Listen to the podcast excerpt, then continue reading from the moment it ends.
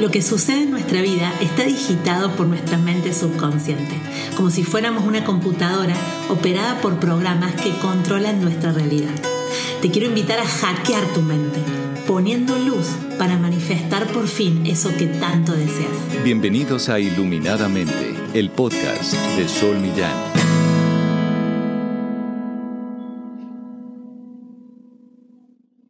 Buenas, buenas, estamos en un nuevo episodio de Iluminadamente. Hoy vamos a hablar específicamente de la mente, de los pensamientos. Decían los griegos que si uno era dueño de sus pensamientos, era dueño de su vida. Y qué difícil, qué difícil esto porque sin darnos cuenta, eh, nuestro día comienza desde el momento que tomamos conciencia, que estamos despiertos y estamos pensando. Pensamos 24/7 y ya lo he dicho otras veces, no somos originales en lo que pensamos. Pensamos lo mismo que ayer y lo mismo que mañana. El tema es que existe lo que son los pensamientos bucles, que son esos pensamientos en donde hay un detonante que puede ser externo o interno.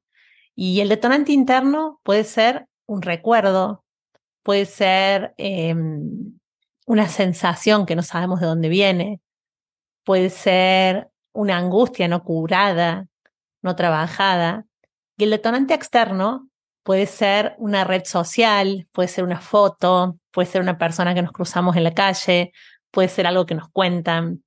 Son diferentes detonantes que generan un pensamiento en bucle. Cuando digo pensamiento en bucle, lo que generan es que desde ese primer pensamiento empiezan a detonarse un montón de pensamientos que suelen ser negativos. Y los pensamientos son el inicio de una serie de circuitos neuronales que generan reacciones hormonales y generan emociones que pueden alterarnos el día. Los detonantes externos pueden ser incluso cosas ciertas y reales, cosas que están sucediendo y que son preocupantes. De repente que nos roben el teléfono, que choquemos el auto, que tengamos que esperar tres horas eh, haciendo un trámite en un banco. Y son situaciones que nos suceden o que nos equivoquemos de dirección y lleguemos tarde y son situaciones que nos suceden y que realmente empiezan a generar pensamientos de eh, cómo puede ser, cómo puede ser que no me di cuenta, qué mala suerte, eh, porque siempre me pasa lo mismo, este país siempre igual, la inseguridad nos está matando, no se puede andar tranquilo. Y, y andamos con pensamientos y emociones tan enojadas, emociones enojonas. ¿Por qué? Porque nos pasaron cosas que nos detonaron malestar interno a consecuencia de algo real que está pasando. El tema es que en ese momento, cuando los sabios de Grecia nos dicen el que es dueño de sus pensamientos es dueño de su vida, no se refieren a cuando está todo en calma. No, se refieren a cuando está todo en tempestad. Y acá te quiero traer un pasaje de la Biblia que se llama Calma en la tempestad, en donde estaba Jesús con sus discípulos en una barca, y de repente Jesús se duerme y viene una tempestad. Viene una tempestad, vienen grandes vientos, la barca empezó a moverse fuerte porque, porque el mar empezó a tener grandes olas y los discípulos empezaron a tener mucho miedo y empezaron a gritar, a gritar, tenían miedo hasta que lo despiertan a Jesús. Y Jesús para el viento, para las olas, dejan calma todo y les dice, hombres de poca fe, ¿por qué temen? ¿Por qué temen? Acá es el momento en el que tienen que tener más fe. Tienen que tener calma en la tempestad. Y esto es brillante, porque cuando nosotros empezamos a ser dueños de nuestros pensamientos, en la tempestad es cuando realmente empezamos a dominar nuestra vida. Y esto es genial. ¿Por qué es genial? Yo les cuento que esta semana que que pasé, desde el lunes a hoy, que es viernes, tuve diferentes eh, pruebas, diferentes experiencias que me llevaron a tener que volver a recordar este Evangelio. Calma en la tempestad, calma en la tempestad. Es decir, fue, fue una semana que todo lo planificado no fue como tenía que ser. Entre esto, muchas esperas en haciendo un trámite, direcciones erróneas, robos, experiencias diferentes. Eh, no me gusta decir porque estaba Mercurio retrógrado, porque si no ya pongo la responsabilidad fuera. Y no me gusta decir eh, es porque yo tengo información negativa, entonces lo estoy generando, sino que me gusta decir, aparece en mi vida para probar hasta qué punto yo he aprendido a estar en calma durante la tempestad. Porque el primer día no estuve en calma, les cuento. El primer día realmente empezó un pensamiento de bucle, de decir hace dos horas que estoy acá esperando, cuando tenía un montón de turnos que no di, tengo listas de espera, tengo que grabar los podcasts, tengo que hacer los videos para Instagram, tengo que eh, dar entrevistas, tengo que hacer un montón de cosas que no las hago porque no tengo tiempo y estoy sentada hace dos horas haciendo un trámite que es, y que además el trámite no, no prosperó. O sea, el trámite no estaba listo. Así que fueron más de dos horas, fueron al final como cuatro horas y no vine con el trámite resuelto. Me enojé tanto que perdí la calma y ahí cuando llegué a casa dije, a ver, a ver, ¿cuál es la prueba esta que me está pidiendo la vida?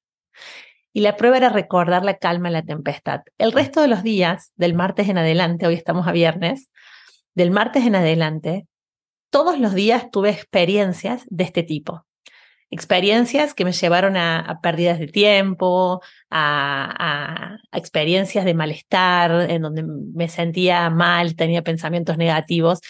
Y ahí volvía todo el tiempo a decirme calma en la tempestad, calma en la tempestad. Entonces el resto de los días, del martes a hoy, todo lo que sucedió, empecé a repetirme, lo que sucede conviene. Lo que sucede conviene definitivamente, porque yo soy dueña de mis pensamientos y quiero ser dueña de mi vida. Entonces, si algo sucede, si la vida me da limones, pues voy a hacer limonada. Voy a realmente hacerme dueña de mi realidad, hacerme protagonista de mi propia vida. Y de esta manera les voy a contar algo súper sospechoso y como si hubiese estado, como, como que estoy en conexión con, con, con mi corazón y, con, con, el mundo, con, con la vida en este momento de tanta prueba, porque realmente fueron experiencias eh, importantes. Eh, también temas de salud, o sea, de todo un poco fue. Fue una semana con de todo un poquito.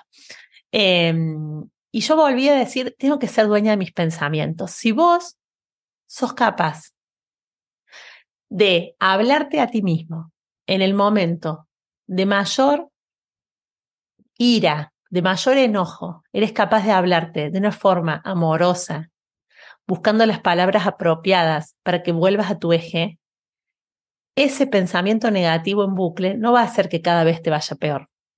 Va a hacer que se corte la experiencia y va a hacer que puedas recobrar la paz interior, que es lo más importante. La paz interior es lo que no se negocia. No se negocia la paz. No se negocia la paz, porque es lo que realmente los seres humanos esperamos y queremos en nuestra vida. Llegada la noche, me acuesto y le cuento un cuento a mi hija de cinco años, Galia, y Galia me dice, mami, te quiero contar algo. Le digo, sí, contame, hija. Cuando yo estoy llorando, me digo a mí misma, sigue adelante en tu camino, sigue adelante en tu camino. No, hija, ¿y qué significa? Yo entendía, pero quería ver qué significaba para un niño de cinco años. Y me dice, significa que el llanto que estoy teniendo es pasajero, pero que mi camino en la vida tiene que continuar es para salir rápido de esa sensación de tristeza en el llanto, mamá. Porque viste que la mente nos habla, mami. Sí, le digo, sí, sí, sabía. Yo le enseño eso a mis alumnos en la facultad, en mis cursos y demás. Bueno, mami, yo ya lo sé, la mente nos habla. Entonces busco que mi mente me diga cosas positivas. Eso me dijo mi hija de cinco años. Desde entonces, una amiga me dio una idea genial, me dijo hacerle un cuadro con esa frase. Yo además le escribo un diario a cada una de mis hijas y le cuento todo lo que va sucediendo en sus vidas, para cuando sean grandes se acuerden. Entonces, eh, le voy a escribir eh, un, un cartel con la frase, sigue adelante en tu camino. Y creo que este es el mensaje principal de este episodio. No puede ser que un detonante interno, es decir, un recuerdo, una emoción negativa, una percepción negativa, que empieza en una conversación interna, o un detonante externo, cualquier situación real externa, cualquier conversación con otro, nos quiten la paz. Porque que nos quiten la paz es una decisión nuestra. Nadie nos puede hacer daño sin nuestro consentimiento. Y cuando digo nadie, tampoco un pensamiento, tampoco una experiencia, tampoco una situación. Nosotros somos los que consentimos y le damos lugar a que algo nos quite la paz. Nosotros tenemos conversaciones internas y conversaciones externas. Las conversaciones internas son estas de las que me hablaba Galia. Es esto en donde empezamos a pensar y nos empezamos a sentir mal. Nos sentimos mal porque ya la neurociencia cognitiva lo dice. Todo empieza en un pensamiento, ya sea consciente o subconsciente, porque puede ser que no seamos ni conscientes de ese pensamiento, eh, se va por unos ligandos que son los neuropéptidos, se conectan con las hormonas y generan una emocionalidad.